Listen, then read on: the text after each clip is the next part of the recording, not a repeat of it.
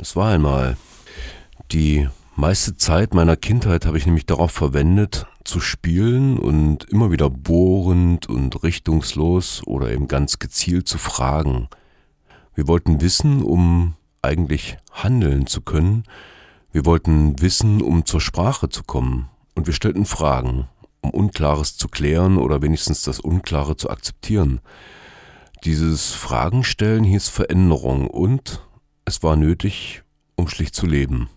Später haben wir feststellen können, dass auch das Antworten Lust und Erfolg vermittelt.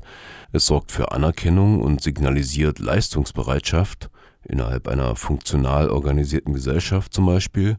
Und noch viel später durften wir dann feststellen, wie wenig Fragen eigentlich gestellt werden und dass wir offenbar zunehmend in einer Umgebung von Antwortgebern leben. Wissen ist Macht. Mehr noch, die Fähigkeit zu antworten ist eine Ware geworden. Auch das Radio etabliert sich zunehmend als Ort von Angeboten, die uns nicht selten einigermaßen ratlos bleiben lassen.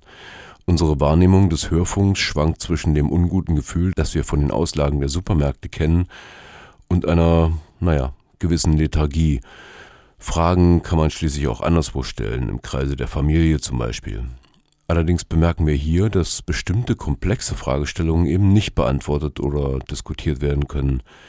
Vielleicht braucht es dann doch die öffentliche Diskussion. Öffentlicher Raum allerdings ist rar geworden. Vorbei ist die Zeit der stundenlangen Diskussionen am Brunnen, vorbei die Zeit der offenen Fragestellungen auch im Radio. Gab sie? Das Radio verweigert seine Potenz als öffentlicher Raum. Verlautbarung statt Gespräch. Kommunikation hingegen zielt per se auf Veränderung.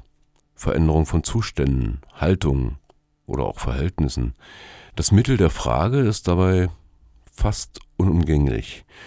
Es gilt also eigentlich den Impuls aufzunehmen, der seit Jahren aus einem ganz chaotischen Feld selbstverwalteter Öffentlichkeit in die etablierte Radiolandschaft hineinfunkt. Freie Radios begreifen sich zunehmend als Ort von Fragestellungen. Mehr noch, ihre Legitimation rührt daher. Ohne Bezahlung agierende Kommunikationspartner haben eine andere Motivation als Verlautbarung. Sie nämlich agieren auf einem Feld des Mankos, dem Feld öffentlicher Diskussion und öffentlicher Fragestellungen. Und damit stellen sie bewusst oder unbewusst etwas zur Debatte. Sie stellen die Frage nach der Möglichkeit von Fragen.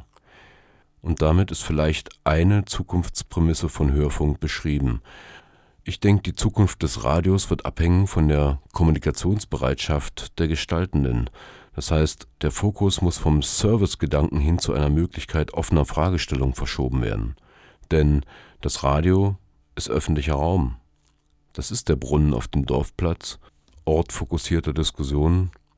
Und das ist nur herzustellen unter Einbeziehung aller gesellschaftlichen Akteure, unabhängig von deren Fähigkeiten, Antworten zu geben. Die Zukunft des Radios bestimmt sein von einer Kultur der Fragen.